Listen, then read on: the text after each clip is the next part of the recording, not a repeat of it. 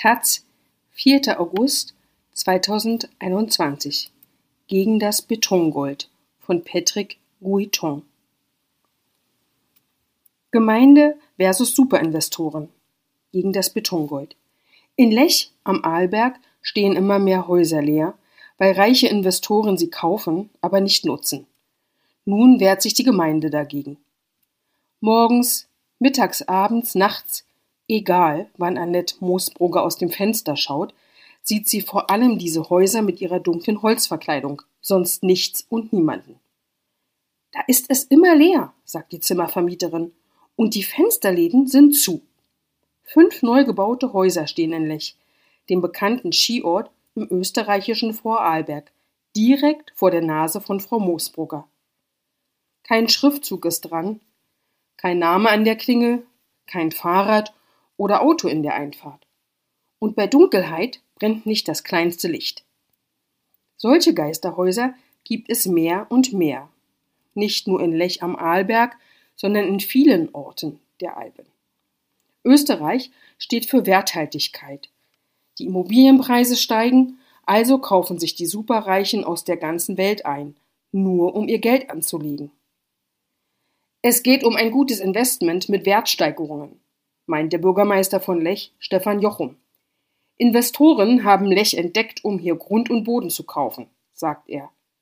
Betongold nennen sie das. In den Häusern allerdings lebt niemand. Da sind sich die Dorfbewohner einig. Als Feriendomizile bucht die aber auch keiner, sagt Jochum. Das sind kalte Betten. Von oben betrachtet ist Lech mit seinen knapp 1600 Einwohnern ein Idyll. Früher war es ein typisches Bergbauerndorf in den Alpen. Seit den 1960er Jahren entwickelte es sich zu einem Skiort mit einem mondänen Ruf und als Promi-Treffpunkt. Die niederländische Königsfamilie macht in Lech seit Jahrzehnten Winterferien. Auch Prinzessin Diana verbrachte hier Skiurlaube. Dennoch gilt der Ort als familiärer und nicht so sehr auf Prominente und High Society fixiert wie etwa Kitzbühel oder St. Moritz. Urlauber entdecken mittlerweile auch vermehrt den Sommer als Reisezeit. Lech ist schön gelegen, die Berge bieten Ruhe, wo im Winter der Skitrubel dominiert. Gerade sind viele Gäste zum Wandern da. Gegen die Geisterhäuser im Ort geht Lech nun vor. Kürzlich hat die Gemeindevertretung einstimmig beschlossen, sogenannte Investorenmodelle für zwei Jahre zu verbieten. Die Infrastruktur des Ortes ist in Gefahr, begründet die Gemeinderätin Brigitte Finner den Entschluss. Wir werden sonst zum Geisterdorf.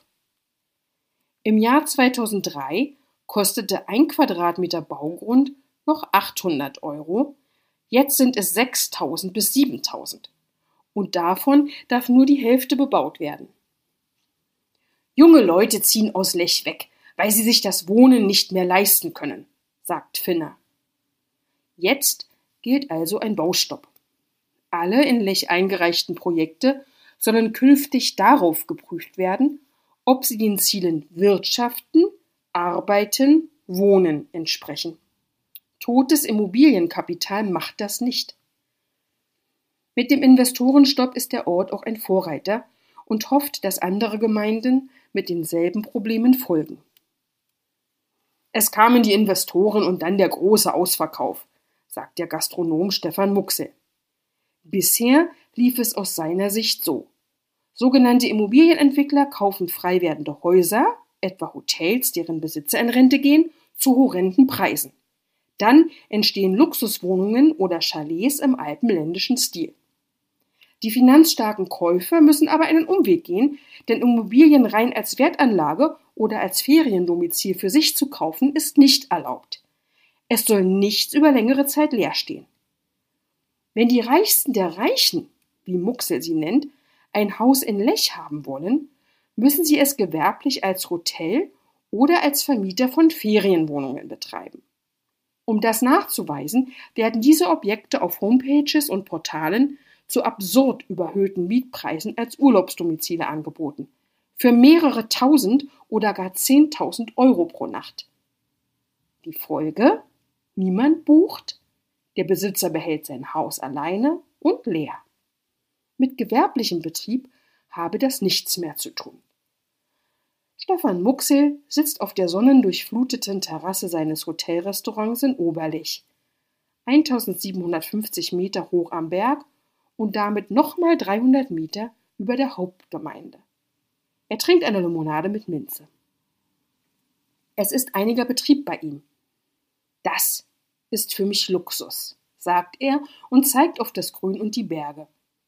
Jedes Eck der Landschaft sieht anders aus. Er ist nicht nur Gastronom und einer von fünf Gemeindevorständen des Dorfs. Muxel nennt sich auch Bergbauer. Ich habe neun Kühe, Tiroler Grauvieh mit Hörnern. An der Misere, so meint er, sind nicht nur die Investoren schuld. Die Einheimischen machen mit, die verkaufen ja. Geld verderbe ihm den Charakter. Den neuen Bauten kann er gar nichts Positives abgewinnen. Die fünf leeren Häuser, die den Namen Chalech tragen, bezeichnet er als das Allerschlimmste. Ganz billig gebaute Hütten. Ständig würden tolle Konzepte präsentiert und nichts davon kommt. Abgewirtschaftete Häuser würden für 10 Millionen Euro verkauft. Unglaublich, einfach unglaublich. Etwas anders sieht Stefan Jakschitz die Sache. Er ist Geschäftsführer und Verwalter des Luxuschalets Überhaus und öffnet dessen Tür. Er sagt, es werde immer wieder vermietet und bringe Gewinn. Jakschitz führt durch das Chalet mit 685 Quadratmetern und edlen Möbeln. Es hat fünf Schlafzimmer, Bar, großes Wohnzimmer, Sauna, beheizten Außenpool, Fitnessstudio und einen Kinosaal mit zwölf Plätzen. Wer es bucht, bekommt Koch, Haushaltspersonal, Fahrer und Skilehrer zur Seite gestellt. Wochenpreis je nach Datum 47.000 bis 148.500 Euro. In der kommenden Wintersaison sind laut der Homepage bereits neun der 20 angebotenen Wochen gebucht. Jakschitz meint, wenn sich in der heutigen Zeit etwa ein junges Paar hoch verschulde, um eine kleine Pension aufzubauen, dann widerspricht das jeglicher Logik. Man könne den Lauf der Dinge nicht anhalten, Lech nicht in eine Blase des Wunschdenkens packen. Und man sollte auch sehen, wenn jemand sein ganzes Leben hart im Betrieb gearbeitet hat, warum solle er mit einem Verkauf nicht auch einen guten Gewinn machen? Früher wurde in Lech nichts verkauft, das war Grundsatz, sagt die Vermieterin Annette Moosbrugger. Allein in diesem Jahr aber wechselten zwölf Anwesen die Besitzer. Hier im Dorf kennt jeder jeden. Aber wer da an wen etwas abgegeben hat, das weiß man nicht so genau.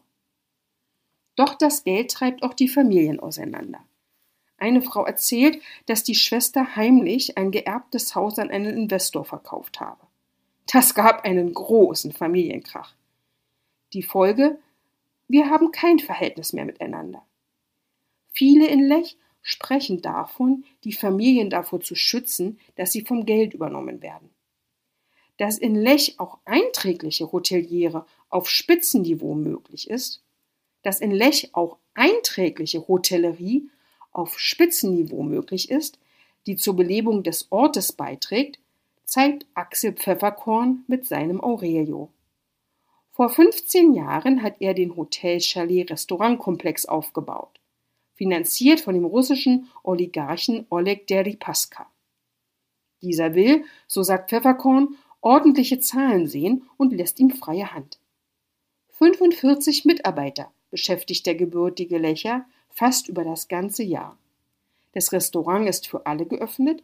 Am Sonntag werden Händel vom Grill verkauft.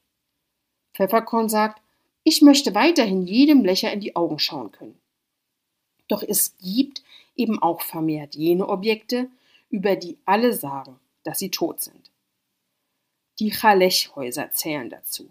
Eines von ihnen wird etwa für zwölf Personen im Internet im Winter für 50.000 bis 80.000 Euro in der Woche angeboten. In einem anderen Anwesen soll die Penthouse-Wohnung mit 210 Quadratmetern knapp 30.000 Euro kosten. Und ein weiteres Apartment würde mit 11.500 bis 16.500 Euro zu Buche schlagen. Gibt es so viele Leute, die so etwas zahlen können und wollen? Ja, meint deren Vermarkter. Er teilt auf Anfrage mit, dass die Auslastung vor Corona gut gewesen sei und der kommende Winter wohl auch ordentlich werde. Nur eben jetzt nicht, in dieser ganzen Zeit. Axel Pfefferkorn vom Aurelio sagt hingegen, manche Nobelchalets sind einfach Fakes. Seines jedenfalls offenkundig nicht. Es wird an diesem Tag gerade bezugsfertig gemacht. Eine Filmcrew hat es gemietet, die für Aufnahmen in Lech ist. Einige der Mitglieder sitzen schon draußen in der Sonne. Im Fall des Brunnenhofs, der von Investoren gekauft, saniert und parzelliert wiederverkauft wurde, reagieren die Zuständigen auf eine Anfrage der Taz. Das Haus steht schon längere Zeit leer und gilt in Lech als großes Ärgernis. Marc de Vocht vom Immobilienentwickler Mountain Residences in den Niederlanden ist dafür ebenso verantwortlich wie der Innsbrucker Rechtsanwalt Harald Will. Sie sehen sich zu Unrecht in der Kritik. Ein größerer Brand und dann Corona habe zu Verzögerungen geführt. In der Wintersaison lege man los. Es gebe schon viele Buchungen. Will sagt im Gespräch auch, die Bausperre in Lecht ist verfassungs- und EU-rechtswidrig. Das werde sich so nicht halten lassen. Wenn die Gemeinde gegen ein neues Projekt von ihm vorgehe, werde er klagen. Machen Investoren ihre Arbeit richtig, sei das ein Segen für die Tourismusindustrie, meint de Vocht. Denn bei Hotels gäbe es ein großes Nachfolgeproblem. Eltern hätten die Betriebe groß gemacht, doch die Kinder wollten nicht übernehmen. Gemeinden würden auf sie zukommen und fragen, ob sie nicht in Betriebe investieren möchten. Die Hotellerie vor Ort sei häufig am Ende. Und was ist mit den Geisterhäusern? Der Rechtsanwalt sagt, es gibt auch schwarze Schafe.